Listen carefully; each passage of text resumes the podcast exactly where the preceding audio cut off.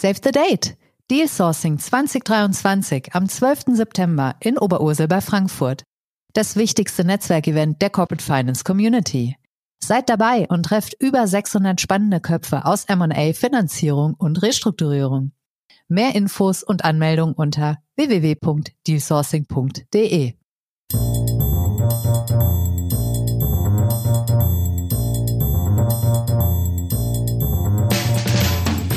What's up Corporate Finance?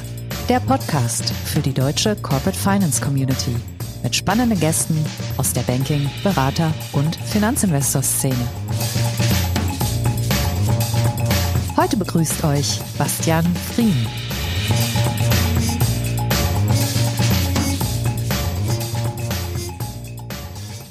Herzlich willkommen, meine lieben Podcast-Freunde. Mein Name ist Bastian Frien und ich bin heute euer Gastgeber bei unserem Podcast What's Up Corporate Finance.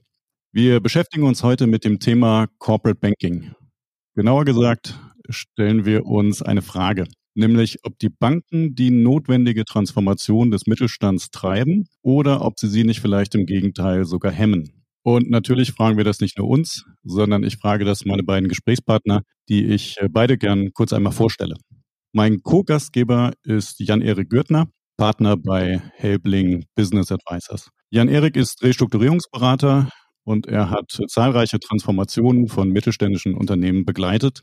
Und das heißt auch viel mit Banken sprechen, viel mit Banken verhandeln und viel über Banken lernen. Und das macht seine Einschätzung so wertvoll. Herzlich willkommen in der Runde, Jan-Erik. Vielen Dank, Bastian. Durch eine ganz andere Brille blickt Hauke Burkhardt. Er verantwortet das Trade Finance und Kreditgeschäft der Deutschen Bank in Deutschland, Österreich und der Schweiz. Und das heißt, wenn die Deutsche Bank im deutschsprachigen Raum Unternehmen finanziert, ist Hauke eigentlich immer involviert. Und ich darf sagen, Hauke, wir sind seit etlichen Jahren in einem, ich sag mal, konstruktiv kritischen Dialog, nicht immer einer Meinung, aber immer der gemeinsamen Suche nach Erkenntnis.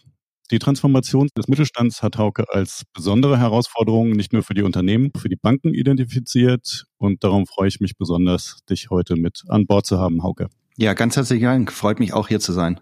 Sehr schön. Zum Auftakt wollen wir aber noch nicht über die Banken sprechen, sondern erstmal so ein bisschen das Umfeld abstecken. Jan-Erik, erzähl uns mal, welche Transformationsthemen stehen denn bei welchen Unternehmen überhaupt an? Ich denke, viele im produzierenden Gewerbe, in der produzierenden Industrie sind ja in den vergangenen Monaten, man kann schon sagen, eigentlich in den letzten anderthalb Jahren sehr stark von der Steigerung der Energiekosten betroffen gewesen. Strom, Gaspreise, Diesel, Öl, alles, was sehr signifikante Einsatzstoffe auch sind für eine Produktion, ob das eine Galvanik ist oder im Food-Bereich, also viel Prozesswärme gebraucht wird, sind viele Unternehmen in diesen Bereichen doch sehr, sehr stark betroffen. Glas natürlich auch, Gießereien, alles Industriebereiche und Branchen, die, sage ich mal, sehr stark von der Energiepreissituation betroffen sind. Einerseits durch die Preissteigerung, andererseits natürlich aber auch, weil Energie plötzlich ein knappes Gut war, was es Jahre zuvor in dieser Situation und in dieser Herausforderung nicht gegeben hat. Dazu äh, kommt durch die Ukraine, äh, durch den Ukraine-Krieg auch ein signifikanter Abriss der Lieferketten. Das heißt, durch Corona, aber auch die Ukraine-Krieg sind einfach Lieferbeziehungen, sage ich mal, sehr, sehr stark erschwert worden. Unternehmen haben darauf reagiert, haben ihr Sourcing, ihr Einkauf umgestellt, haben breiter gesourced, aber es ist manchmal nicht so einfach, einen passenden Lieferanten zu finden. Und viele haben eben einfach über die Erhöhung des, des Lagervolumens reagiert. Das Lager ist nicht nur mengenmäßig angestiegen bei vielen Mittelständern, die wir so in den letzten ein, zwei Jahren gesehen haben, sondern ist auch bewertungstechnisch sehr stark angestiegen, weil die Material-, Rohmaterialpreise, Handelswarenpreise doch signifikant aufgrund dieser Friktion auch nach oben gegangen sind. Und das bindet sehr, sehr viel Liquidität im Working Capital Bereich und das führt natürlich dazu, dass diese Liquidität nicht für andere Zwecke genutzt werden kann, also für investive Zwecke, um auf diese Situation entsprechend zu reagieren. Das sind ja jetzt die äh, Transformationen, sagen wir mal, die aus den aktuellen Krisen herrühren. Es gibt dahinter ja auch noch eine Transformation, die schon lange begonnen hat. Hauke, da sprechen wir sicher über die beiden Themen Digitalisierung und Nachhaltigkeit. Wen betrifft das besonders? Also vielleicht nochmal, wenn ich einen Schritt zurück mache, wenn ich mir die Transformation insgesamt anschaue, dann würde ich sagen, haben wir drei große Themen. Das Thema Resilienz, das Thema Wettbewerbsfähigkeit und das Thema Nachhaltigkeit, was irgendwie in unterschiedlichen Ausprägungen jedes Unternehmen umtreibt. Wir haben jetzt gerade, Jan Dirk ist auf die Resilienzthemen eingegangen, also wie bekomme ich Energie? Und, ähm, und zu welchem Preis bekomme ich die Wettbewerbsfähigkeit. Und da spielt Digitalisierung sehr großer und Automatisierung sehr großer Aspekt. Wie bleibe ich mit höheren Einkaufskosten am Produktionsstandort Deutschland wettbewerbsfähig international, wenn beispielsweise Energiekosten in USA oder in Asien anders sind. Und das dritte Thema ist eben ganz klar das Thema Nachhaltigkeit. Also wir wollen Net Zero bis 2045 sein und das braucht entsprechend massive Investitionen. Ehrlich gesagt, auf deine Frage konkret einzugehen, Digitalisierung und Nachhaltigkeit betrifft jedes Unternehmen nur in unterschiedlichen Ausprägungen. Natürlich, wenn ich im Moment auf einer Produktionsstraße bin, beispielsweise für Metalle äh, in, mit entsprechend Kohle und Erzen arbeite, ist natürlich mein Transformationsprozess in Nachhaltigkeit oder Elektrifizierung im Produktionsstrang ganz anderer als jetzt für ein, ein Serviceunternehmen. Aber im Endeffekt ist, sehen wir bei jedem einzelnen Unternehmen, dass die zwei Themen Digitalisierung und Nachhaltigkeit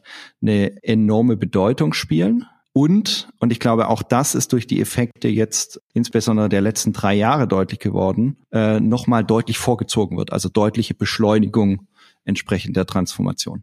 Okay, dann haben wir also schon mal gelernt, ähm, es betrifft im Prinzip jedes Unternehmen. Wir haben von Jan Erik auch schon gehört, welcher Finanzierungsbedarf durch die aktuellen Krisen ausgelöst wird.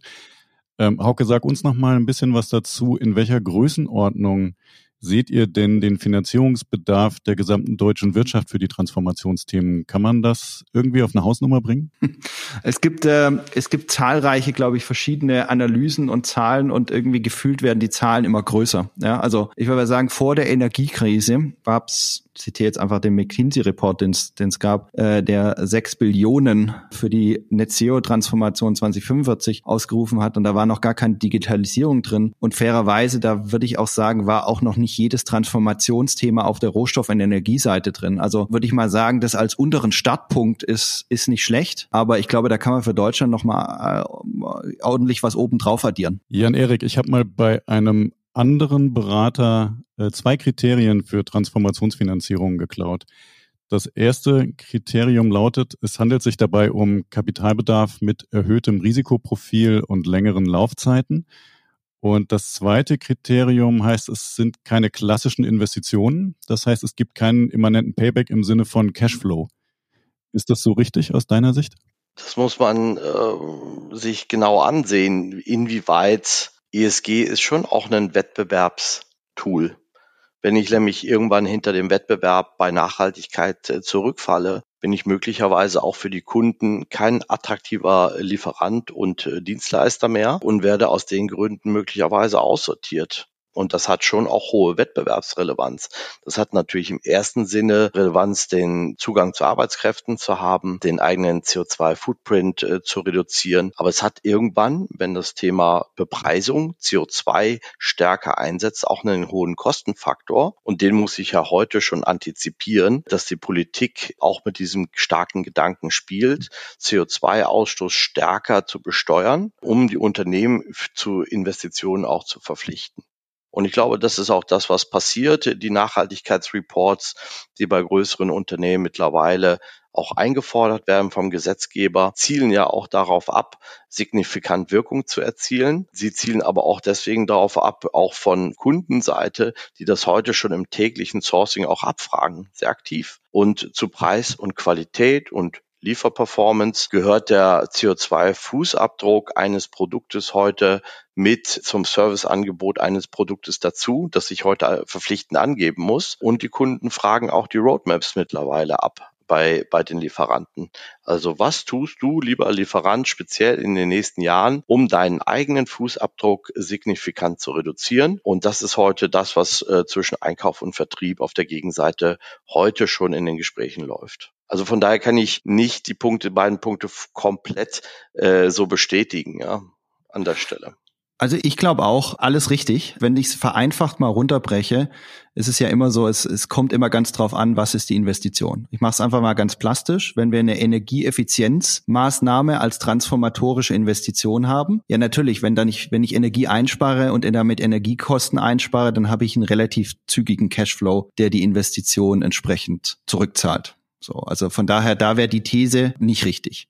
Äh, auf der anderen Seite habe ich aber, jetzt habe ich vorhin das Beispiel im Sinne von Metallproduktion im Sinne mit Hilfe von Kohle und Erz gemacht. Wenn ich sozusagen einmal diesen Hochofen umstelle auf äh, einen Elektrohochofen, dann habe ich ja deswegen noch nicht mehr Ertrag erstmal generiert. Im Zweifel vielleicht auch noch in dem Moment gar nicht die Kosten reduziert, sondern habe erstmal die Investition und habe dann aber eher das Thema, ich habe meine Wettbewerbsfähigkeit und meine Zukunftssicherheit geschaffen. Ja, weil irgendwann, sei es CO2-Bepreisung oder sei es Kundennachfrage oder Lieferantennachfrage, ich ansonsten eigentlich aus dem Geschäftsmodell rauslaufe, äh, was zukunftsfähig ist. Also von daher ich würde sagen, in Teilen kann das stimmen, kommt auf die Investition an, in Teilen aber auch einfach nicht. Dann wenden wir uns doch aber trotzdem mal diesen Themen zu, die äh, mittelfristige Transformationsziele sind und nicht sofort sich äh, im Cashflow bemerkbar machen. Jan-Erik, dann wollen wir uns mal die Rolle der Banken angucken. Du hast selber erwähnt, wir haben gerade ein paar handfeste Krisen, die haben auch Auswirkungen. Wir haben Unternehmen noch nicht in breiter Front, aber zahlreich, deren Bonität sich durchaus massiv verschlechtert. Wie begleiten deiner Beobachtung nach Banken bei diesen Unternehmen die mittelfristigen Vorhaben? Das kommt ein Stück weit auf das ähm, Geschäftsmodell an. Also sind die Kunden, sind die Produkte dieses Unternehmens, was jetzt eine höhere Verschuldungsgrade hat, vielleicht auch reduzierte EBTAs momentan aufgrund der multilateralen Krisen hat, ist das Geschäftsmodell zukunftsfähig? Und ist das Unternehmen mit Umstellung und Anpassung des Geschäftsmodells mit Investitionen auch wieder renditefähig und damit auch wettbewerbsfähig? Und die Frage ist immer, auf welcher Zeitachse äh, das auch passieren kann. Und am Ende werden Banken eine Transformation sicherlich gerne begleiten wollen, wenn, sag ich mal, die Fortführungsfähigkeit gegeben ist und man auch erkennen kann, dass man mit gewissen Stellhebel das Unternehmen am Markt repositionieren kann. Das ist nicht nur Produkt, das ist auch das Dienstleistungsangebot eines Unternehmens, ist das zukunftsfähig. Schwieriger wird es natürlich, wenn ich in einem schrumpfenden Markt unterwegs bin, das Überkapazitäten beinhaltet und wie passe ich mich in einem schrumpfenden Markt an, wenn ich trotzdem erheblichen Investitionsbedarf habe, um auf diesem Markt bestehen zu können. So, und da werden sicherlich auch die Banken, und das tun sie ja heute schon, haben sie aber auch in der Vergangenheit schon getan, das Geschäftsmodell noch viel stärker hinterfragen, auf eben genau diese Parameter. Auch das Thema ESG-Faktoren steht mittlerweile sehr, sehr stark im Fokus bei der Bewertung der, der Fortführungsfähigkeit. Die Transformationsprozesse sind typischerweise aber ja nicht innerhalb von zwölf Monaten abgeschlossen. Also mal gerade, wenn es bei einem Unternehmen ein bisschen schwierig aussieht, dann ist das ein Zeitraum, der für die Banken schon wichtig ist. Also meine Frage nochmal, Jan-Erik, wie viel Geduld müssen Banken bei der Transformationsfinanzierung mitbringen? Ich denke, die Baustellen, die, die Umstellung des Geschäftsmodells auf die Zukunft ist aufwendiger geworden, als das noch vielleicht vor fünf bis zehn Jahren zurück war. Die Digitalisierung ist, wir haben es vorhin ja auch angesprochen, ein grundlegendes Thema, was jedes Unternehmen betrifft was ich beachten muss. Hinzugekommen sind mit Sicherheit alle Investitionen Richtung, Richtung ESG. Es ist aber, es geht insbesondere auch um das Produkt an sich. Ist das zukunftsfähig und wie mache ich, bekomme ich das zukunftsfähig? Ist es smart? Ist es irgendwie internetfähig? Kann ich das über andere Absatzkanäle verkaufen als das, was heute ein klassischer Mittelständler die Absatzwege benutzt. Also ich habe auch über verschiedene Kanäle muss ich das tun das wird mehr Zeit beanspruchen als vielleicht die üblichen zwei bis drei Jahre, die bisher für eine Transformation angesetzt worden sind. Da hast du, Hauke, sicherlich auch eine fundierte Meinung zu. Die habe ich definitiv. Also erstmal würde ich grundsätzlich, generell würde ich schon mal sagen, für uns als Finanzierer ist es natürlich enorm wichtig, dass sich ein Unternehmen zukunftssicher und wettbewerbsfähig aufstellt. Und deshalb natürlich ist eine Transformation, wenn sie entsprechend nötig ist in, in der Industrie und in der Fortgestaltung, was das Thema Digitalisierung und Nachhaltigkeit betrifft, mehr als zu begrüßen. So, ich glaube, das ist schon mal Punkt eins. Punkt zwei ist, generell diese ganzen Transformationsthemen, die wir vorhin, würde ich mal sagen, gestriffen haben, da ist ja noch viel mehr Themen, aber werden erstmal dazu führen, dass in Summe, bin ich davon überzeugt, in Summe auf eine Gesamtvolkswirtschaft die Verschuldung oder der Leverage auf Unternehmen tendenziell erstmal hochgeht. Weil wir schon eine hohe Kapitalbindung auf der Betriebsmittelseite gehabt haben durch die ganzen Themen, die Jan Erik vorhin angesprochen haben. Wir nicht sofort einen Cashflow aus jeder Investition raus haben, aber natürlich die finanziert werden muss. Das heißt, der Verschuldungsgrad geht entsprechend hoch. Ich würde sagen, für uns als Finanzierer ist es ein Kern unseres Geschäftsmodells und Kern unseres Geschäftszwecks, solche Transformationsfinanzierung entsprechend zu finanzieren und Unternehmen auf dieser Reise entsprechend zu begleiten und völlig und sehr wohl wissend, dass wir bei vielen Transformationsthemen eben nicht über eine kurzfristige Thema sprechen, sondern über, über die nächsten Jahre sprechen. Und ich glaube, da ist auch einiges an Chance zwischen Finanzindustrie und Industrie in der Zusammenarbeit drin. Ich glaube aber auch, wir haben vorhin, du hast mich vorhin zu einer Größenordnung äh, ja praktisch mal gezwungen, ja, um meine Hausnummer entsprechend zu sagen. Und wenn man sich die Hausnummer einfach mal anschaut, das ist ja ein exorbitanter Betrag, der da zu stemmen ist. Und ich glaube, was einfach wichtig ist, ist in der Summe werden es verschiedene Finanzierungsquellen sein. Es werden nicht einfach nur klassische Bankbilanz, Kreditthemen sein, sondern es werden genauso Kapitalmarktthemen sein und es werden genauso auch Fördermittelthemen sein. Und wenn wir sagen beim Leverage, was ich vorhin angesprochen habe, dass der hochgeht, das ist natürlich irgendwann endlich. Ich kann nicht ohne Ende Leverage auf ein Geschäftsmodell packen.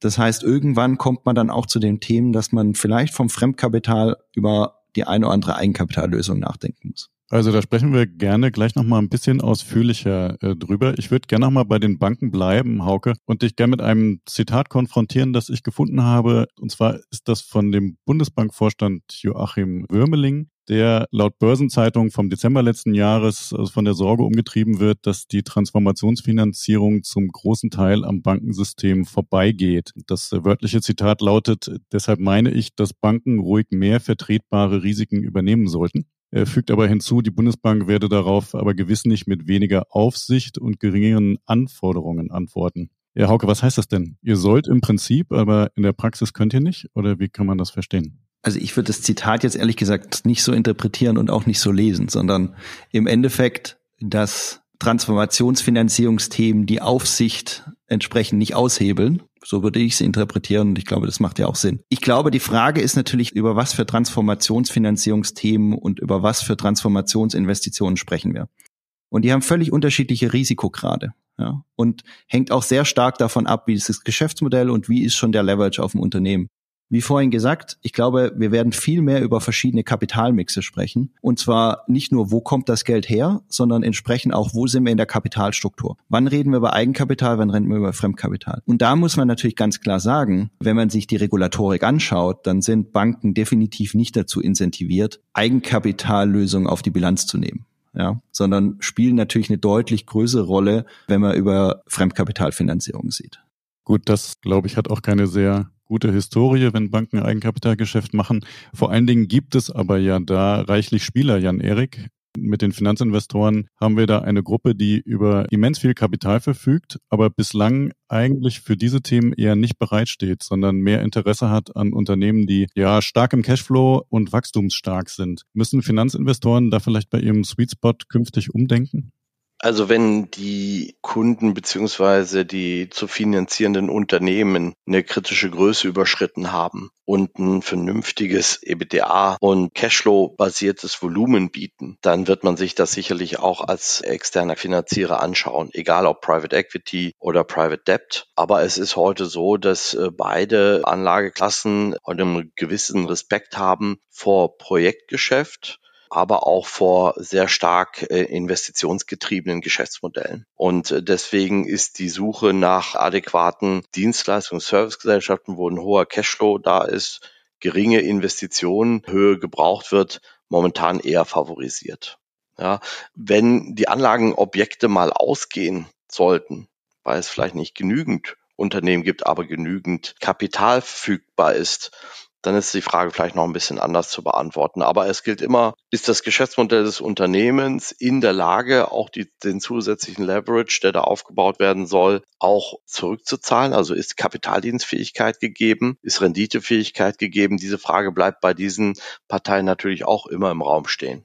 Ich verstehe aber, Bastian, vielleicht auch deine Frage, Finanzinvestor als sozusagen Eigentümer und hat er dann, muss er ein bisschen umdenken, in welche Unternehmen investiert er. Naja, also wenn ich mir mal anschaue, jetzt, ich habe vorhin das Thema Resilienz, Wettbewerbsfähigkeit, Nachhaltigkeit und die Transformation Investitionen, um diese drei Themen zu sichern, angesprochen. Alle drei Themen sind ganz wesentliche Themen für die Bewertung eines Unternehmens. Auch selbst wenn ich auf zukünftige Cashflows absetze oder auf den zukünftigen Gewinn des Unternehmens, wenn ich nicht nachhaltig, wenn ich mich nicht nachhaltig aufstelle oder nachhaltig sein werde, wenn ich nicht sozusagen wettbewerbsfähig oder resilient bin, dann senkt es massiv meine Bewertung auch schon heute, weil mein zukünftiger Cashflow abdiskontiert einfach deutlich weniger wert ist. Und von daher glaube ich fest daran, dass Finanzinvestoren ganz stark in diese Themen auch reingehen werden, weil sie nämlich eine Bewertungsprämie bringen werden. Und das sehen wir ja heute schon. Jetzt schauen wir uns mal Unternehmen, die komplett in der Nachhaltigkeit in nachhaltigen Geschäftsmodell unterwegs sind in der Energieerzeugung und die vielleicht noch nicht in so dem nachhaltigen Geschäftsmodell ist. Und dann schauen wir uns mal die Multiples an, die auf, an der Börse getradet werden. Da ist ein ordentlicher Spread dazwischen. Das heißt auch zum Beispiel, das Thema Nachhaltigkeit hat heute schon eine Bewertungsprämie. Und genauso wird das Thema Resilienz eine höhere Bewertungsprämie zukünftig meines Erachtens haben. Und deshalb lohnt sich auch für einen Finanzinvestor in der Long Run die Investition in solche Unternehmen. Ja, richtigerweise, wie du gesagt hast, Hauke, sorry Bastian, dass ich da unterbreche. Ich glaube, die Frage ist ja, zu welchem Preis für die Anteile kann ich einsteigen? Und wie viel Potenzial im Sinne von Ertragssteigerung steckt in einem Geschäftsmodell drin, wenn ich das äh, hinsichtlich Renditefähigkeit, Renditesteigerung anschaue im, im Rahmen der Resilienz und, und der Neupositionierung. Und das ist ja immer die Frage, wie steige ich zu A ein, wie komme ich bei B im Exit raus? Und wenn das attraktiv erscheint für einen Investor, dann, dann wird er das tun. Okay, also auf der Eigenkapitalseite seid ihr grundsätzlich positiv. Du hattest, Hauke, eben auch den Kapitalmarkt schon angesprochen. Der nimmt im klassischen Segment ja grundsätzlich nicht so gern die ganz großen Risiken. Also für welchen Teil der Transformationsfinanzierung kommt der Kapitalmarkt tatsächlich für welche Unternehmen in Frage? Ich hoffe zukünftig für alle. Also natürlich haben wir immer gewisse Größenklassenbedarf. Ja? Also es macht erst ab einer gewissen Größen, äh, Größenklasse der Finanzierungsbedarfs Sinn, die Transaktionskosten für den Kapitalmarkt entsprechend auch aufzunehmen. Aber wenn wir jetzt mal nicht nur über den Public, sondern auch den privaten Private Capital Market sprechen, hoffe ich, und ich glaube, das ist ganz klar auch das Thema, was wir alle gemeinsam immer weiter vorantreiben müssen, ist ein Kapitalmarkt, insbesondere in Europa, auch in der Hinsicht zu stärken, dass wir insbesondere das dort, wo wir, glaube ich, noch nicht so stark sind, nämlich das ganze Thema Risikokapital oder nicht so stark vielleicht wie andere Regionen sind, insbesondere wenn wir in Richtung USA schauen, dass wir das Thema Risikokapitalmarkt entsprechend stärken, so dass entsprechend auch Risikokapital für Transformationsinvestitionen zur Verfügung steht.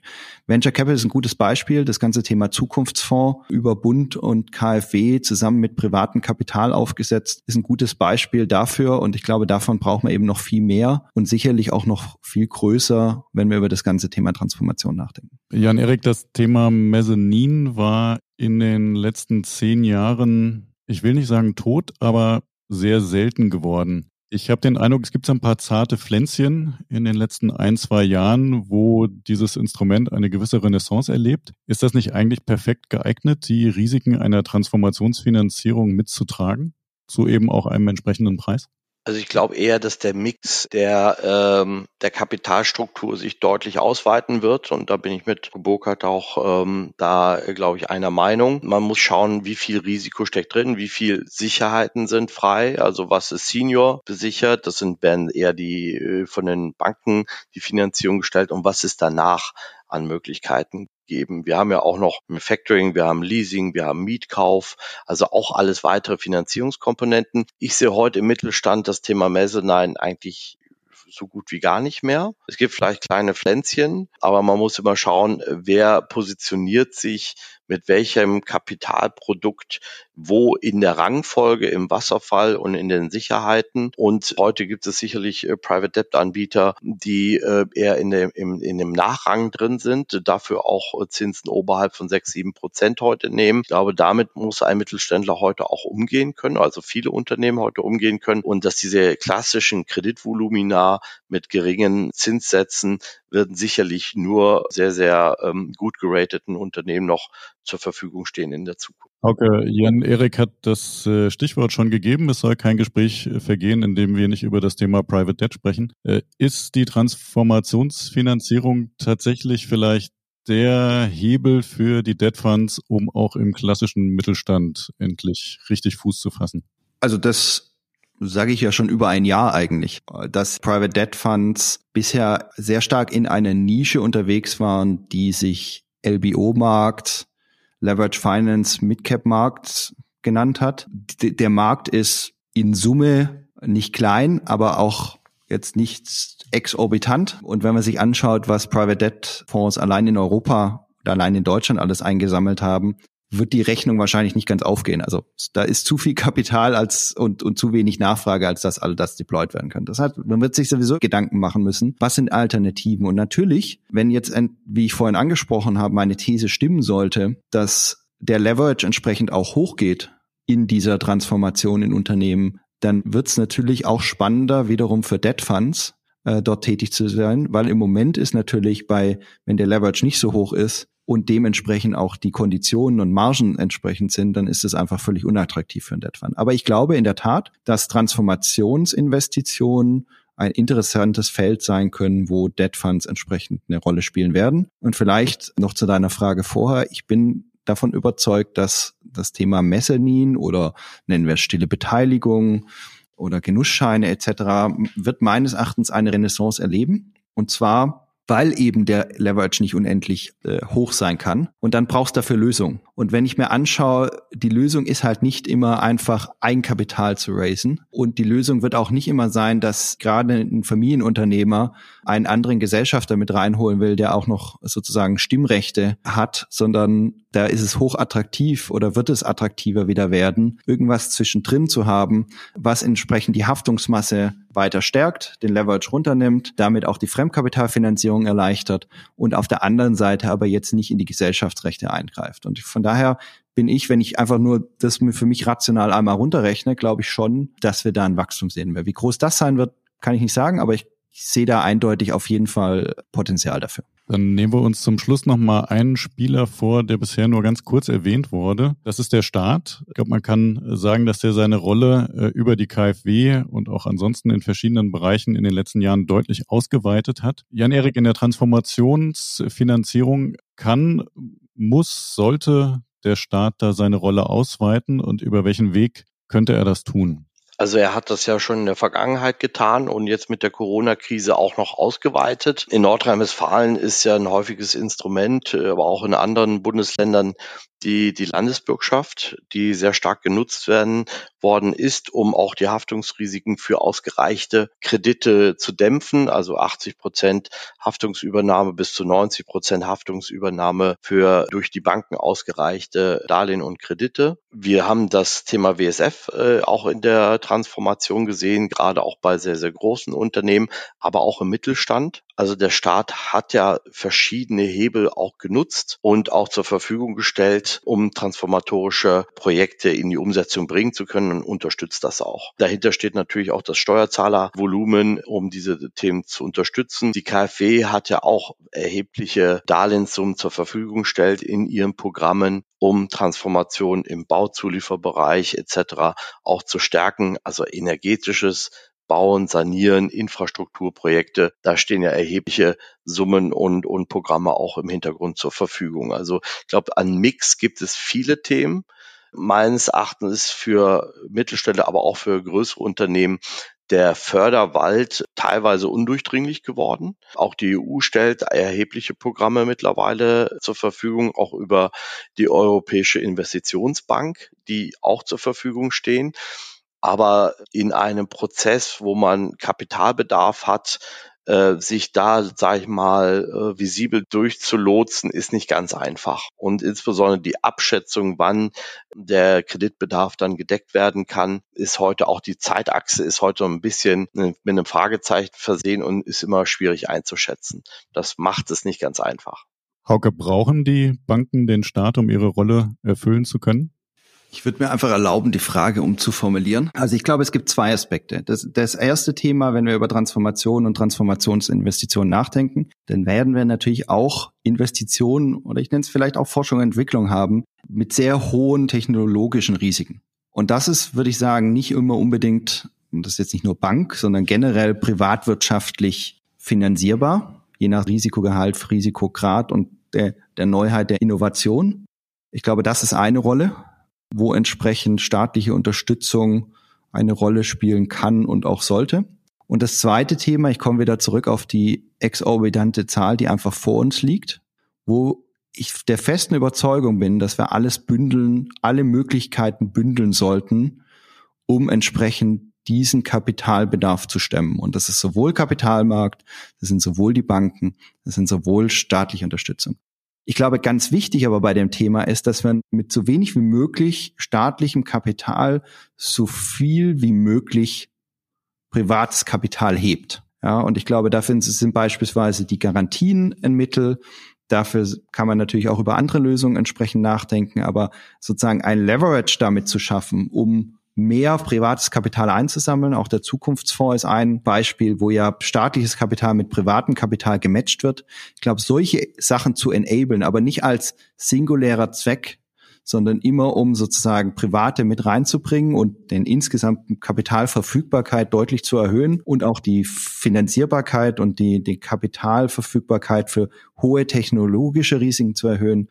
Dafür, das, da sehe ich eine klare Rolle und auch eher eine, eine klare Möglichkeit für eine Rolle des Staates. Ja, da bin ich mal gespannt, wie das alles so zusammengebunden wird und wer sich darum kümmern wird. Kommen wir zum Schluss nochmal zu der Ursprungsfrage, nämlich ob die Banken Treiber oder Hemmnis der Transformation des deutschen Mittelstands sind. Jan-Erik, ähm, wir haben von Hauke gehört, dass unglaubliche Summen notwendig sind. Äh, werden die Banken im Zusammenspiel mit anderen Finanzierer diese Summen tatsächlich zur Verfügung stellen oder werden wichtige Transformationsschritte ausfallen oder sich verzögern, weil die Finanzierung fehlt? Weder noch. Ich glaube, alle Partner am Tisch haben das Interesse, dass Unternehmen zukunftsfähig sind, um daran letztendlich zu partizipieren äh, zu können. Und wenn ein Unternehmen Transformationsbedarf hat und man auch darstellen kann, dass diese Rechnung sich mittel- und langfristig auch rentiert, dann wird es keinen Grund geben, warum Banken diesen Prozess hemmen. Dann werden sie den sehr gerne aufgreifen, weil sie damit natürlich auch Geld verdienen können über die Ausreichung der Kredite. Also da werden sie eher auch diesen Prozess vielleicht nicht treiben, aber positiv unterstützen. In der anderen Sicht gibt es aber Unternehmen, wo die Zukunftsfähigkeit möglicherweise nicht mehr darstellbar ist. Und da wird es eher so sein, dass man sagt, hm, ist diese Adresse noch wert, dass wir Gelder auslegen, Darlehen und Kredite zur Verfügung stehen? Und äh, da wird sich die Spreu vom Weizen trennen. Und das ist abhängig vom Geschäftsmodell. Von daher kann man weder die Frage mit Ja noch mit Nein beantworten, sondern ich glaube, es gibt viele Spieler, die sehr hohes Interesse daran haben, auch ihre Gelder anzulegen, damit Kredite zu bedienen, Unternehmen dabei zu unterstützen weil sie ihr eigenes Geschäft natürlich auch äh, aufbauen möchten. Aber es wird eine Gratwanderung an der einen oder anderen Stelle werden. Also der Transformation an sich ist ja schon in der Definition häufig ein Thema, das man Neuland betritt. Ja, und ich glaube, ich bin fest davon überzeugt, dass, äh, dass wir da ein Match herstellen aus Finanzierungsbedarf und Finanzierungsangebot.